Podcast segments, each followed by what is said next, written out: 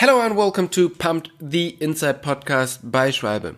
I'm your host Tobias Woggon, and normally I'm talking here with Schwalbe athletes from different disciplines, from downhill to cross country, or from triathlon to road racing.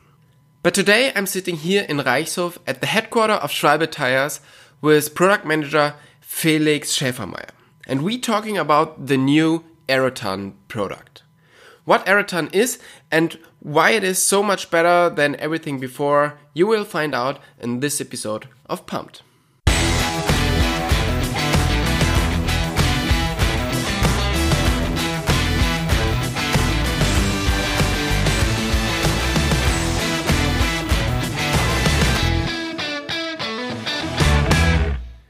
Felix, thanks a lot for taking the time to talk to us. You're a product manager here at Schwalbe and you are responsible for Aerothan. Please introduce yourself. Hi, Toby. So, uh, first, it's a pleasure to be here and uh, uh, talk to you about the new Aerothan project. So, uh, I'm working for Tires since six years, and I started my career for uh, mainly for road cycling tire development to make the liaison between the teams and the product development. Uh, but now my main part is about non-rubber projects, like the Aerothan, which is the first big hit probably, uh, and also my my passion or my uh, dedication dedication to cycling. I started with BMX riding, uh, then mountain bike, and more or less, unfortunately, I landed up at the roadside. but now I'm back uh, for for mountain bike racing and, and riding, so it's a real passion. so that means that Aerothan is not just a project uh, you're working on so you're also using it in your yeah in your free time right? Yes you're right. So it's super cool uh, if you're able to produce a product on your own and you can go out take your bike and test it so you get immediately feedback on uh, on the current status of the project. That's uh, incredibly cool. Yeah. and it's also combining passion and job so it's something that uh, not everybody uh, can say about his job. So it's super cool. Yeah, definitely. So that sounds pretty good. So these days, when you go for a ride, do you more go on a on a road bike or more on a mountain bike?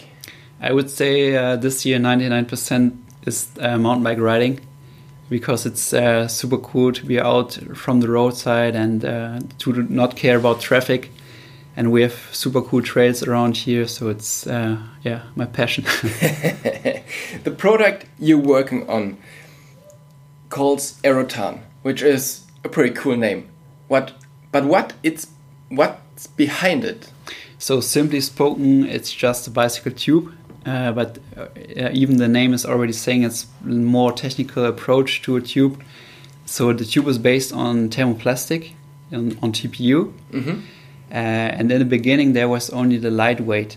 But now we have so many more performance advantages uh, that we probably will talk later about. Uh, but that's the reason yeah, why we came up with Aerothan. It's the introduction of a new tube era. But wasn't there already a project released from you called EvoTube? Yes, that's true. And in 2015, we already introduced the EvoTube, a blue colored tube. Uh, but to be honest, at this stage we were not ready to uh, to be there where we are now. So there were some disadvantages of the tube, where we say, okay, it's not really a proper product that we want to introduce to the market. So we relaunch it it now again. So it's uh, a new stage. so you produced the EvoTube in Asia, and now you decided to shift the whole production to Germany or more to Reichshof, where Schwalbe is based. Why this change? Yeah, so TPU general is super sensitive to environmental impacts uh, like uh, air humidity, which you always face in Asia. So that's the one major point. But it's also the background that we have a like a work group with BASF who is supplying the raw material. Mm -hmm. Then we have a German extrusion expert who's going to manufacture the, the raw tube. And also uh, the machine engineering side is um, based here. And finally, uh, we're producing here in Reichshof because we have the headquarter here. That means that we also have the lab and are able to immediately test the tubes that we produce. But you could outsource the production of the tube. But you decided to do it here in Reichshof. And this is the first product you ever produced here. So why did you do it? Yeah, so it was a real breakthrough. It's the real first time that we produced a product here in Reichshof, and the beginning it was also uh, a real obstacle because the whole culture needs to change if you're going to produce on your own. There are so many steps that you need to be aware of, and uh, also starting from the supply chain and product quality. Uh, we could take the easy road and say, okay, let's search for somebody who's able to produce the tube. Mm -hmm. uh, but to be honest, we had contacts to several potential partners, but even they were not able to produce it. And then we said, okay, we do it on our own and uh, we give 100% for it. And now we are there. Everyone who rides a bike knows this black rolled up bicycle tires. And you hoped you never will use it because it's always trouble. They are not really sexy. And um, now Aerothan is completely different it's transparent it's light and when you touch it is it has a completely different and more technical touch. What's the advantage of the Aerothan tube to a normal tube? Yeah, so it's uh, it's true. Normally, uh, talking about a tube is not really attractive or somehow unsexy, especially if you talk about performance and you are aware that tubeless is uh, state of the art. But now with the Aerothan tube, uh, it's something like a game changer. So we are we're able to combine all these aspects that the tubeless performance has. So low rolling resistance, mm -hmm. low weight, and also incredible high snakebite resistance. And the only difference is that you don't have any sealant. Uh, so the the properly advantage of of sealing uh, cuts or something that destroys your tire normally is not there. But that's the major reason or difference and uh, in the end, it's uh, yeah, it's a real new era of tubes, you can say. okay, so to be honest, I'm riding my bike tubeless for a couple of years now, and I only have a tube with me in my backpack if something happened. And now there is Aerothan. Should I change from tubeless to Aerothan, or for which rider is Aerothan and which rider should stay with, with tubeless? Yeah, so it's real. Uh, yeah, the answer is hard to to uh, to uh, to decide on what what's the best solution. I think riders who always uh, use tubeless they will stick to the system because they do not care about sealant and all these maintenance that you have to mm -hmm. do. But for people who always have some doubt, uh, can I go for tubeless or not, and are a little bit fearing the maybe the mess with sealant, uh, the the dog blue, and they should definitely try the Aerothan tube because it combines all these advantages that you normally have for tubeless, but you don't have to care about sealant. And what are the three best advantages of the Aerothan? Yeah. So in a nutshell, you can say you have super low weight, you have low rolling resistance. So because the um, the form closure to the carcass is very very tight, so there's less friction and in the end, what you gain most from is the, the snake bite resistance.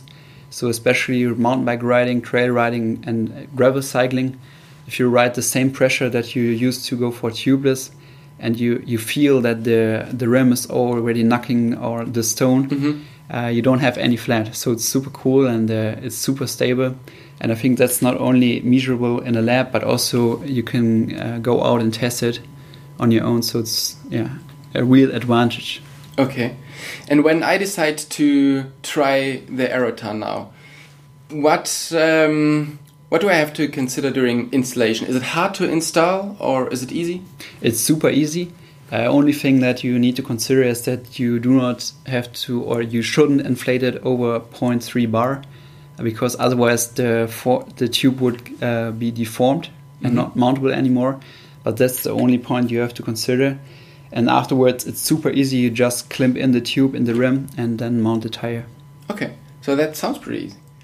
And when I have a puncture because I'm yeah riding in in the bushes or have some some glass on the road, is it easy to or can I repair the Aerothan and is it easy and what do I need for it? Yeah, yes you can. So it's just a, a simple glueless patch that we uh, specially designed for the Aerothan tube and you just have to put the patch on the um, defect spot and then mm -hmm. it's done So Okay. it's also easy. and on the road bike, there is often a problem that the rim gets too hot from the braking pads. How does the Aerothan works with this or deals with this? Yeah, so that was also a major point for the product development to be uh, resistant enough to, to allow rim brake use because for the road bike market there's still a big at, yeah, big uh, part of road bike users who are riding uh, rim brakes and not disc brake. So that was something our our big task because the TPU material is normally not so stable against heat but we developed a material which is really uh, resistance against heat and also doesn't um, cover much heat. So it's just you break, and then the, the air somehow or the, the heat is going out. And that's uh, something we were able to have with this material. Okay, so you worked on a lot of different parts on the on the tube, and a lot of work went into this product. When did you start to develop this product, and when will it be available in the shops? Yeah. So the it's a real long-term project. Originally, it started many many years ago before I was working for Schwalbe. but uh, the stage that we have now, it's uh, three years that we're working on, and the um, production facility, facility was implemented in 2018, so uh, on Christmas time, and now we have uh, like one year of full production, and the product will be available on 8th of October. Okay, and in um, in which versions will it be available in the shops? Yeah, so we are going to cover the full range of uh, sportive bicycles, beginning from road biking, gravel, and this gravel dimension is also available for touring bikes. And then the complete range from mountain bike 26 to 29 inch, and then also 27.5 and 29 plus for the uh, latest development of wheel and tire dimensions. Okay, and yeah, you told me that um, the tube is really um, sustainable. Plastic doesn't have the most sustainable reputation. What is uh, what is sustainable about this pro uh, this material? Yeah. So you're right. Plastic doesn't have the best uh, reputation in in the public, uh, but the tube is completely or 100% made of TPU. That's one major advantage. Despite the uh, the valve core, it's completely made of TPU. So the tube is in general it's completely recyclable. At the moment, we are doing a downcycling. That means that you use it for, let's say, uh, poorer products. But for the mid and long term, we're trying to recycle the tube material and produce a new tube out of it. And if you're going to a barbecue tonight and someone of your family asks you, should I ride the Aerothan tube or should I stay with with tubeless? Yeah, what, what's your uh, recommendation for him? Yeah. So in general, I would definitely recommend and say uh, you should try the Aerothan tube before you do something uh, different. but I think, like I mentioned before, the the people who always rode tubeless or riding tubeless, uh, they will stay to the system probably. And even at that point, the Aerothan tube is a super cool spare tube because it's really uh, compact, lightweight. You can pack it in your bag or hip bag. Uh, that's definitely also an advantage. And all people who are fearing to convert to tubeless, they should definitely use Aerothan because they get all the advantages from, from a tubeless system, the performance, the riding performance, but don't have to mess with the sealant. Okay, Felix, thanks a lot for your time. I got three tires now, uh, three tubes now, and I'm really interesting to see, um, interested to see how they work, and uh, really looking forward to it. So thanks again, and uh, talk soon. Sounds good. Thank you.